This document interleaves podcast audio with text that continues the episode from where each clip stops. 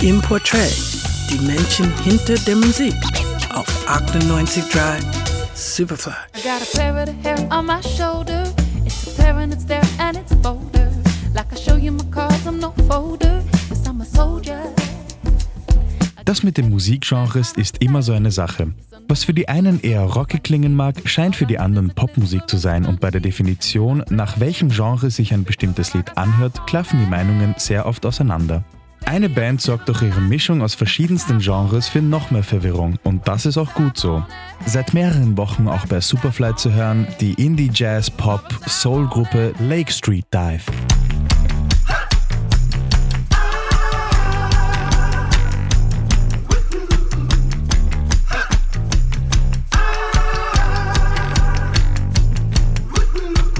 Lake Street Dive ist benannt nach einer Hauptstraße in Minneapolis, auf der sich viele sogenannte Dive Bars befinden. Die Band besteht aus Sängerin Rachel Price, Trompeter und Gitarrist Mike Olson, Bassistin Bridget Kearney und Drummer Mike Calabrese, die sich allesamt an der New England Conservatory of Music in Boston, Massachusetts kennenlernten.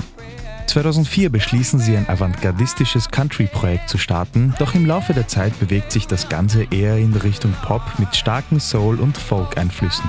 Doch die Band, die selber gegen eine Genredefinition ist, kreiert mit geringem technischem Aufwand einen eigenständigen Sound, der ganz auf individuellem Können und gemeinsamer Musikalität beruht. Über ihren Sound sagen sie selber, wir wollen klingen, als feierten Motown und die Beatles eine Party.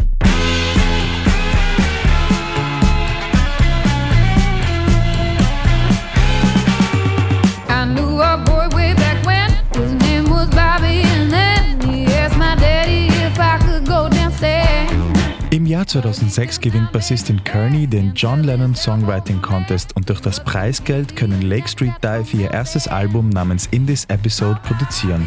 Es folgt ein weiteres Album, bevor sie 2011 bei Signature Sounds Records unterschreiben und ihr drittes Album Lake Street Dive veröffentlichen, was in vielerlei Hinsicht richtungsweisend für den zukünftigen Sound der Band wird. Zur selben Zeit erlangen sie durch unzählige YouTube-Videos einen hohen Bekanntheitsgrad, indem sie bekannte Songs auf ihre eigene Art covern. Ihre jährlichen Halloween-Specials könnte der eine oder andere Zuhörer ja schon mal gesehen haben. Es folgen weitere Alben und mehrere Tourneen, bis sie 2015 zu Nonsuch Records wechseln und im Februar 2016 ihre neueste Platte Side Pony veröffentlichen, deren gleichnamige Single schon seit Wochen in unseren Superfly-Charts zu hören ist.